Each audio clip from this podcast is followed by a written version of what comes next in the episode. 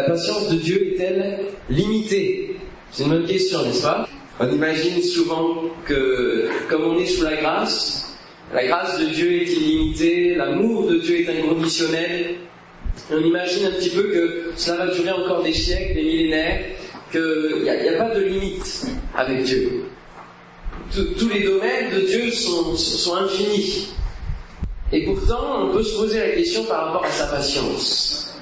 Parce que, est-ce que sa patience a des limites? Et on va lire justement pour cela dans 2 Pierre, chapitre 3, verset 8. 2 Pierre, chapitre 3, verset 8.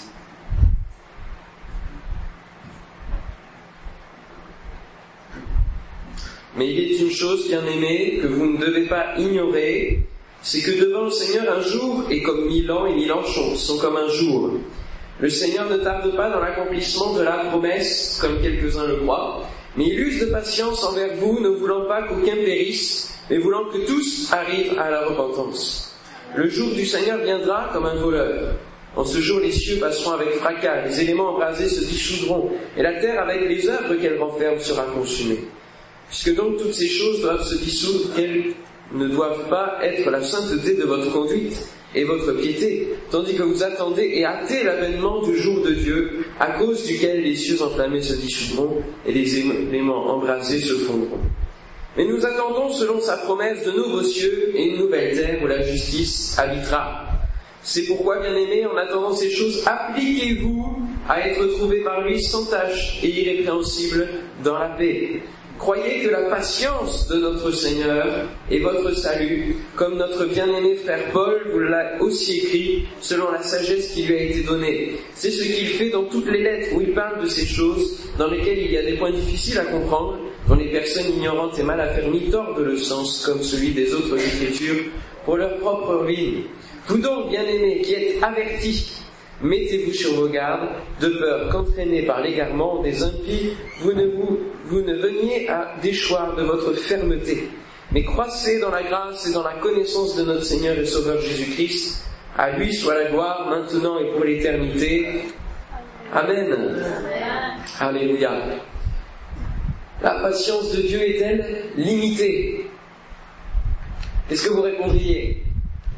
Petit sondage. Vous savez que j'aime bien poser des questions. Hein. À votre avis, est-ce que la patience de Dieu a été limite ou non? Non, non, oui. Ah oui. Alors, selon ce que l'on a lu, il est parlé deux fois de patience. Il est dit au verset 9, le Seigneur ne tarde pas dans l'accomplissement de la promesse, comme quelques-uns le croient, mais il use de patience envers vous, ne voulant pas qu'aucun périsse, mais voulant que tous arrivent à la repentance. Dieu use de patience, déjà, c'est un premier élément. Quand on use quelque chose, c'est qu'au bout d'un moment, il va y avoir une limite, il va y avoir une usure, il va falloir changer. Dieu use de patience. Dieu patiente. Il patiente, pourquoi? Il patiente, il est dit ici, pour que tous les hommes arrivent à la repentance, arrivent à se tourner vers lui.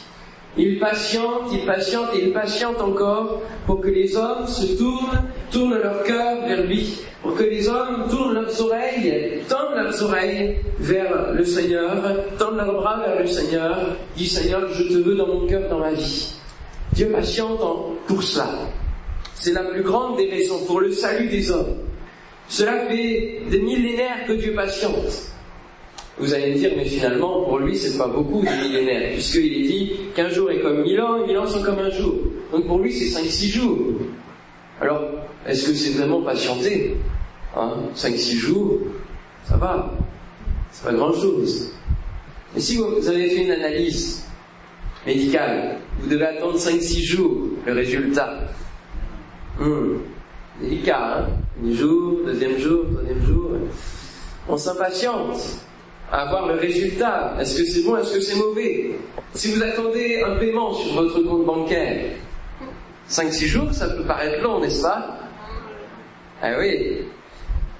Si vous attendez une lettre officielle, une convocation, si vous attendez un proche que vous n'avez pas vu depuis longtemps, le temps est différent suivant les circonstances. Hein. Notre considération du temps est différente. Des moments peuvent nous paraître longs, des, moments peuvent nous, paraître courts. Alors finalement, la considération de mille et de jours, hein, des, années et des jours, c'est pas grand-chose. Qu'est-ce qui est grand, qu'est-ce qui est important à retenir C'est que ici, la, grâce de Dieu, même si on sait qu'elle est, elle est démesurée finalement par rapport à, à notre péché, par rapport à nos vies, parce que c'est Jésus-Christ qui a été offert pour chacun de nous, cette euh, grâce de Dieu qui découle d'un cœur d'amour de Dieu, un cœur de Père qui saigne et qui coule d'amour de Dieu, cette grâce, elle prend effet quand même dans un cadre, dans le cadre de la justice de Dieu. La justice de Dieu, c'est quoi? La justice de Dieu, c'est tu as péché, tu as transgressé la loi, tu as désobéi, tu es coupable, tu es pécheur, la condamnation, c'est l'enfer. Ça, c'est ce qui est dit dans la loi de Dieu. Et puis, lorsqu'il y a un jugement, il peut y avoir un avocat. Et l'avocat auprès du Père, c'est Jésus. Amen. Et c'est lui qui va apporter cette notion de grâce, de miséricorde et de pardon. En apportant le dossier justifié, qu'il a justifié lui-même de son propre sang. Et il va dire, mais il n'a plus aucune cause de condamnation parce qu'il m'a fait confiance, parce qu'il a accepté mon salut, parce qu'il a, euh, il a accepté que je prenne sa place sur la croix et que je paye pour lui. J'ai payé, tout est effacé. Amen. Et ça, c'est la grâce de Dieu, c'est le pardon de Dieu. Alléluia. Et du coup, ça donne, comme dans, dans plusieurs euh, euh jugements, grands jugements, il y ait cette grâce qui soit accordée comme la grâce présidentielle. C'est quelque chose qui n'est pas forcément attendu, mais qui est donné. Et l'homme ne peut rien faire pour mériter cela. C'est du pouvoir, c'est de la décision du, juge, et là du président en l'occurrence. Donc la grâce, même si elle est, elle, est, pleine et entière et même démesurée par rapport à notre péché, elle est dans un cadre. Et la patience de Dieu, du coup, est aussi dans un cadre patience de Dieu s'exerce sur cette terre et Dieu patiente, patiente, patiente, que les hommes, les uns derrière les autres, puissent être touchés dans leur cœur par l'Esprit de Dieu, au travers aussi de ce que l'Église peut mettre en place comme événement d'évangélisation, comme témoignage personnel, pour que les âmes puissent se tourner vers Dieu. Et Dieu patiente, et Dieu travaille les cœurs, et Dieu prend le temps sur cette terre de faire venir les hommes à lui par des cordages d'amour. Alléluia. Mais cette patience va avoir un terme parce que elle reste dans le cadre de cette terre, elle reste sur cette terre. Et il est dit dans la parole qu'un jour, il va y avoir justement ce grand jugement, ce grand tribunal, où tous les hommes vont comparaître. Et ce jour, il est appelé le jour de Dieu. Alors Dieu use de patience jusqu'à ce que le jour de l'éternel marque la fin de cette patience. Dans ce qu'on a lu au verset 10, il est parlé du jour du Seigneur. Le jour du Seigneur viendra comme un voleur. En ce jour, les cieux passeront avec fracas, les éléments embrasés se dissoudront, et la terre avec les œuvres qu'elle renferme sera consumée. Voilà le jour où il y aura du vrai, véritable changement. Alors que sur la terre, la justice de Dieu s'exerce en partie parce que les hommes préfèrent se confier dans la justice des hommes, préfèrent se confier dans, dans la gestion de leur propre vie. Il y aura un jour où la justice de Dieu prendra le dessus. Alors ça fera mal, peut-être, en effet, on voit que les conséquences pour la terre, tout va passer. Tout va être passé en vue et tout va être consumé, tout va passer par le feu. Tout est réservé pour le feu. Alors qu'il y a eu un jour où Dieu a averti et Dieu a, patienté assez et a patienté trop pour amener le déluge, il a, il a usé de patience. Sa patience a pris fin, à tel point qu'il a dit, eh bien, on commence tout, on met le déluge, on garde Noé qui a été fidèle envers moi, et on repart sur une nouvelle humanité avec moi, avec une nouvelle alliance. Il a usé de patience et ça s'est arrêté. Il y a eu un jour, il y a un jour de l'éternel.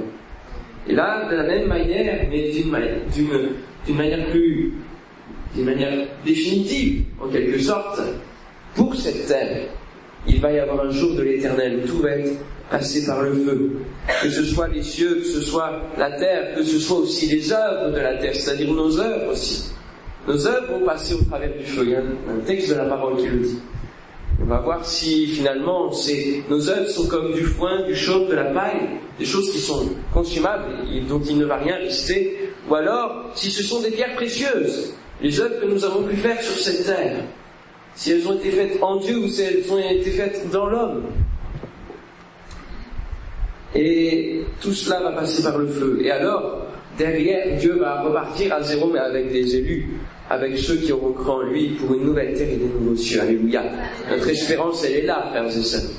Que son nom soit béni. Et heureusement que nous connaissons le Seigneur.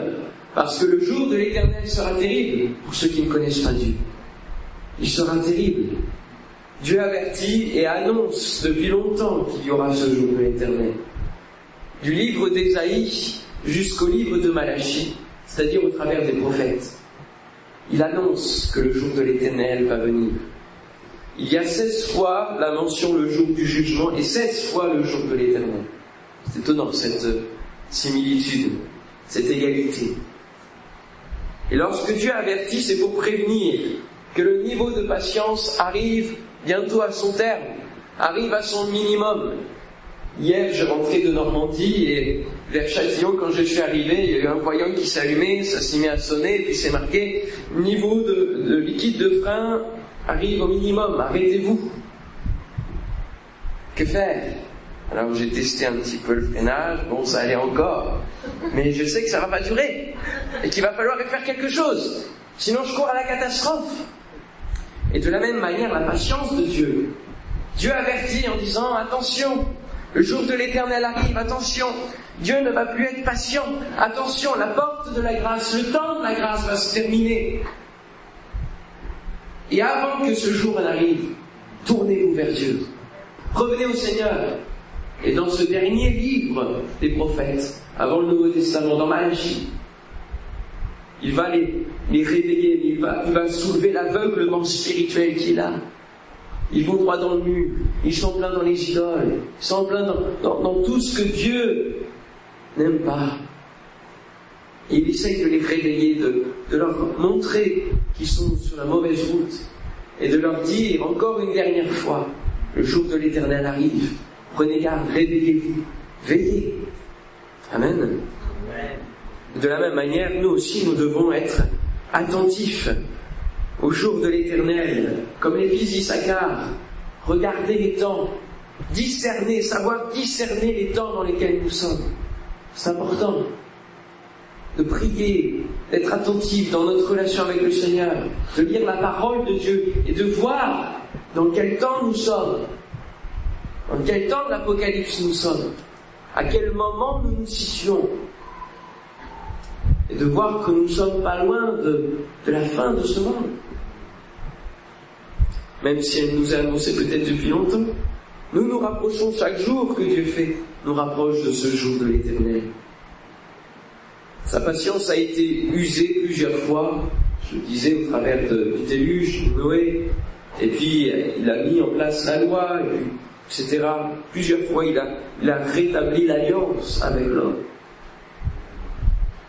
Et il va susciter des nouveaux moyens de salut, à travers les sacrifices, et puis, l'ultime moyen de salut, le dernier moyen de salut, c'est Jésus-Christ.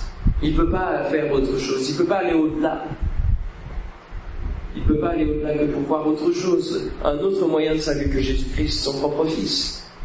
Comme dans la parabole, où le Maître envoie ses serviteurs recueillir la vie, et puis ses serviteurs vont être tués, et puis il va envoyer d'autres personnes qui vont être tuées, jusqu'à ce qu'il envoie son Fils qui va lui aussi périr. Et après, on arrive à un terme, on arrive à... Il n'a plus personne à envoyer, sinon lui-même. Et Dieu ne va pas s'envoyer lui-même, il a déjà envoyé son Fils unique. Et c'est déjà suffisant pour que le monde croit, pour que le monde soit attentif. Dans le livre d'Ésaïe, chapitre 7, versets 13 à 14, Ésaïe donne la parole de Dieu en disant Écoutez donc, maison de David, est-ce trop peu pour vous de lasser la patience des hommes, que vous lassiez encore celle de mon Dieu? C'est pourquoi le Seigneur lui-même vous donnera un signe. Voici la jeune fille deviendra enceinte. Elle enfantera un fils et elle lui donnera le nom d'Emmanuel. Dieu a prévenu, Dieu a tracé la route, Dieu a annoncé le plan divin de salut. Et le monde n'a plus qu'à croire. Alors nous, en tant que chrétiens, que devons-nous faire face à ce terme qui arrive Face à ces âmes que nous connaissons et qui ne connaissent pas encore Dieu, qui ne se sont pas encore tournés vers le Seigneur Que faire De Pierre 3, chapitre, chapitre 3, versets 11 et 12, nous le dit. Puisque donc toutes ces choses doivent se dissoudre, quelles ne doivent pas être la sainteté de votre conduite et votre piété? Tandis que vous attendez et actez l'avènement du jour de Dieu. Quelles ne doivent pas être la sainteté de votre conduite et votre piété? Voilà ce à quoi nous devons travailler, frères et sœurs, à la piété. Qu'est-ce que c'est que la piété? C'est quoi la piété? Quand vous lisez le mot piété dans la Bible, est-ce que vous vous dites comment vous pourriez le définir? Ah, c'est quand même important. Parce que la piété, c'est c'est le mot qui résume la relation que nous avons avec Dieu, notre vie de prière, le fait de prendre du temps pour lire les conseils de Dieu au travers de sa parole. Toute la piété, c'est le fait d'être, de, cultiver, d'entretenir cette relation avec Dieu. C'est ça la piété. Voilà ce à quoi nous devons travailler. Nous devons travailler sur notre relation avec Dieu, sur la sainteté de notre conduite en tant que chrétien dans ce monde prêché là-dessus la semaine dernière euh, au département français sur le, pour que notre Église impacte. Il faut que nous veillions sur notre conduite, sur notre témoignage. Parce que si nous faisons des choses qui sont comme ceux qui sont dans le monde, comment pourrons-nous attirer, comment pourrons-nous interpeller, comment pourrons-nous impacter ceux qui sont autour de nous? Comment marquer la différence si nous sommes comme eux? Nous ne pouvons pas. Et c'est pour ça qu'il faut que nous marquions la différence en ayant une conduite complètement différente. En ayant une conduite qui ressemble à celle du Seigneur. Le Seigneur qui, lui, quand il est venu sur cette terre, il a interpellé, il a marqué les esprits parce qu'il a dit des choses différentes. Il a fait des choses différentes. Il a béni, il a, il a guéri de manière surnaturelle. Les gens disaient, cet homme n'a jamais parlé comme aucun autre homme quelqu'un de différent. Et nous sommes le sel de la terre, nous sommes la lumière du monde. Et nous devons marquer la différence dans toute notre conduite et dans notre relation avec Dieu. Nous devons l'entretenir. Pierre nous invite à avoir une conduite et une piété faite de sainteté. Plus l'Église sera sérieuse face au monde, plus le monde n'aura aucune excuse pour ne pas croire. Plus la Bible est vécue par chaque chrétien, plus ceux qui vous entourent doivent se tourner vers Dieu, c'est inévitable. Ils vont, ils vont avoir soif de connaître ce Dieu que vous avez dans votre vie. Éphésiens 5, 17, Pierre nous parle de Paul, alors on va le lire un petit peu. Éphésiens 5, versets 15 à 17, Prenez donc garde de vous conduire avec circonspection, non comme des insensés, mais comme des sages. Rachetez le temps, car les jours sont mauvais. C'est pourquoi ne soyez pas inconsidérés, mais comprenez quelle est la volonté du Seigneur. Alléluia. Paul aussi avertissait déjà ses églises en leur disant faites attention à ne pas, ne pas faire n'importe quoi dans l'église. Faites attention à ce qu'il y ait de l'ordre dans l'église. À ce que vous soyez sérieux face à ceux qui vous visitent. Nous avons un témoignage à tenir. Et lorsque le jour de l'éternel sera là, ce sera plus le temps de se rattraper. C'est maintenant qu'il faut racheter le temps. C'est maintenant qu'il faut hâter l'avènement du Seigneur. Alléluia. Par notre sérieux. Il y a tellement d'églises qui sont un petit peu à la marge, mais qui discréditent notre discours, qui discréditent notre conduite, parce que eux se conduisent de manière démesurée. Je disais l'autre jour sur euh, Facebook, vous invitons à la grande nuit du carnage? Et qu'est-ce que c'est que ça? Qu'est-ce que c'est que ça?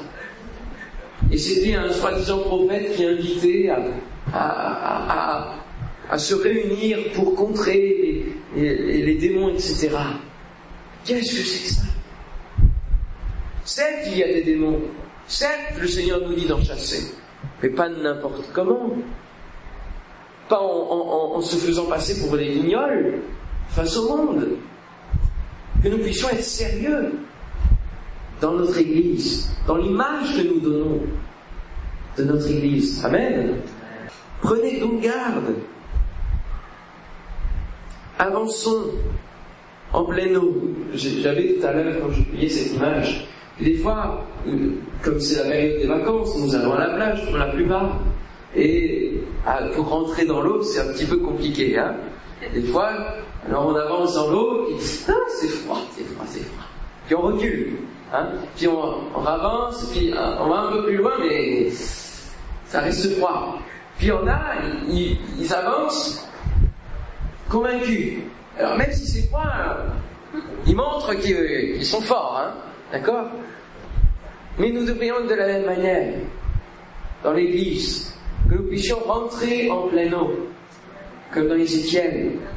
Avançons en plein eau, ne restons pas à avoir peur des, des, des, petites, euh, euh, dans l'église, de tout ce qui peut se passer d'une manière charnelle. Ne restons pas dans un état où nous barbotons spirituellement. Amen. Il ne faut pas que nous soyons des bébés, parce que les bébés font n'importe quoi. Ben oui, ils ne savent pas encore comment ça fonctionne. Et parfois, dans l'église, les gens du monde voient des bébés spirituels. Ils voient des gens qui, qui avancent, mais euh, ils, prient un Dieu, ils disent Seigneur, fais ceci, fais cela, mais finalement ils n'ont aucune foi dans leur cœur. Voyez? Ça, c'est des bébés spirituels, des bébés caractériels, qui marchent charnellement. Et cela nous est dit dans 1 Corinthiens chapitre 3. Je vous invite à, à prendre vos Bibles avec moi dans 1 Corinthiens chapitre 3, versets 1 à 3. Paul ici exhorte pour moi, frère, ce n'est pas comme à des hommes spirituels que j'ai pu vous parler, mais comme à des hommes charnels. Hommes comme à des enfants en Christ. Je vous ai donné du lait, non de la nourriture solide, car vous ne pouviez pas la supporter, et vous ne pouvez pas, même à présent, parce que vous êtes encore charnels.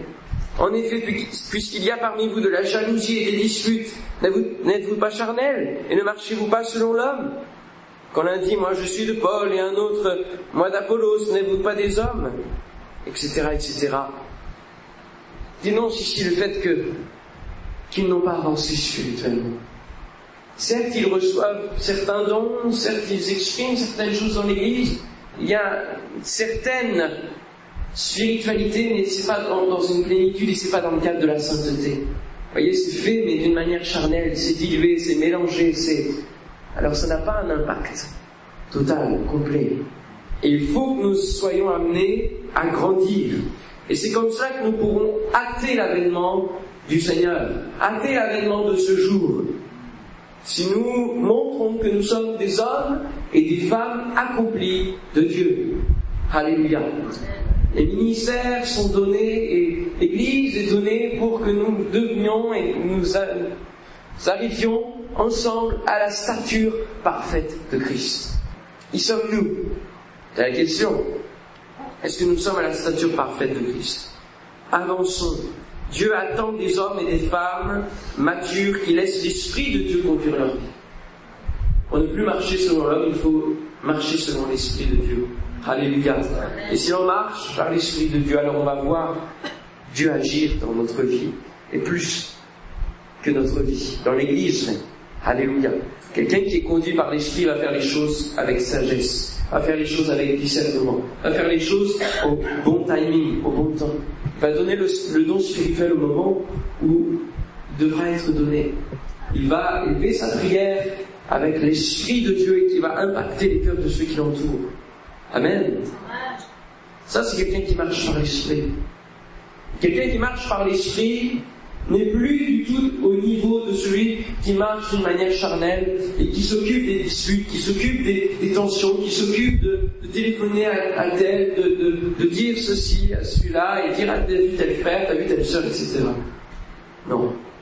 Homme de l'esprit, il s'occupe de son Dieu parce que c'est Dieu qui est en priorité dans sa vie. Amen. Alléluia. Que son nom soit béni. Lorsque l'on laisse l'esprit conduire notre vie, on amène le bien-être on amène la croissance de l'Église. Et ça, c'est important de rester attaché à Dieu et de mettre Dieu en priorité. il est parlé dans de Pierre chapitre 3, ce qu'on a lu au tout début, d'une fermeté. Il faut rester ferme, il faut rester attaché. Et celui qui est emporté à tout vent de doctrine, c'est celui qui est charnel. Et celui qui est de l'esprit, il ne se laisse pas déchoir de sa fermeté, de ses convictions. Alléluia. Mais continue de grandir dans la grâce, dans la connaissance de Dieu, à travers de la parole. Alors, Dieu use de patience envers chacun de nous. Et il attend que nous mûrissions, que nous soyons tous, que nous devenions matures, alléluia, spirituellement. C'est l'objectif de nos vies sur cette terre. Aller vers la sainteté, vers la sanctification. Et il use de patience envers l'Église et envers chacun de nous, envers chaque chrétien. Et on le voit dans Apocalypse chapitre 2. Alors que nous nous approchons de ce jour, Jésus va transmettre aux églises un message de recommandation, d'avertissement, de reproche, mais aussi de relèvement et de bénédiction. Alléluia. Parce que derrière une prophétie de la, part, de, Dieu, il y a toujours le relèvement. Même s'il y a peut-être une parole qui annonce un jugement, Dieu appelle toujours au relèvement. Alléluia. Parce qu'il est celui qui va au-delà du jugement et qui désire toujours le bien de l'homme. Il ne veut pas que le méchant meure, mais il veut qu'il se repente. Alléluia. Et qu'il le suive. Apocalypse chapitre 2 verset 5. Souviens-toi donc d'où tu es tombé. Repends-toi et pratique tes premières œuvres. Sinon je viendrai à toi et j'ôterai ton chandelier de sa place à moins que tu ne te repentes. Alléluia. Que, veut dire le fait d'ôter le chandelier de la place? C'est un peu bizarre. Un peu comme dit Pierre, des choses qui sont un peu incompréhensibles, difficiles à comprendre, et que certains tordent. Le chandelier signifie les fonctions de l'Église, signifie le fonctionnement de l'Église. Quand vous avez un chandelier dans une maison, il vous apporte la lumière. Et alors, vous pouvez faire des choses. Vous pouvez faire ce que vous avez à faire, parce que vous y voyez. Et dès lors que le chandelier est enlevé, vous ne pouvez plus rien faire. C'est terminé. Et Dieu, il use de patience envers l'Église. Et à un moment donné, sa patience va avoir des limites. Et lorsqu'une Église ne fonctionne plus du tout et ne, ne prend pas acte des avertissements que Dieu lui donne, alors à un moment donné, il va ôter le chandelier il va ôter les fonctions, il va ôter son esprit de cette Église pour le donner à une autre. Et c'est la même chose pour chacun de nous, frères et sœurs. Si nous n'accomplissons pas la volonté de Dieu, si nous prenons pas le temps de voir que Dieu use de patience envers nous, si nous ne prenons pas le temps, du coup, de, de veiller à notre conduite, d'entretenir notre relation avec Dieu, de méditer sa parole, de le mettre en priorité, alors il va dire à quoi bon lui confier des projets, à quoi bon lui confier des dons, puisqu'il n'a pas le temps de les mettre en pratique, de les développer. Il va les donner à quelqu'un d'autre. Alors qu'il appelait Moïse pour être le porte-parole de son peuple, Moïse a usé d'arguments et a usé la patience de Dieu. Et Dieu a fini par lui mettre Aaron à ses côtés. Parce que Moïse refusé finalement. Même si c'était quelque chose qui était, qui d'une humilité peut-être. Il refusait.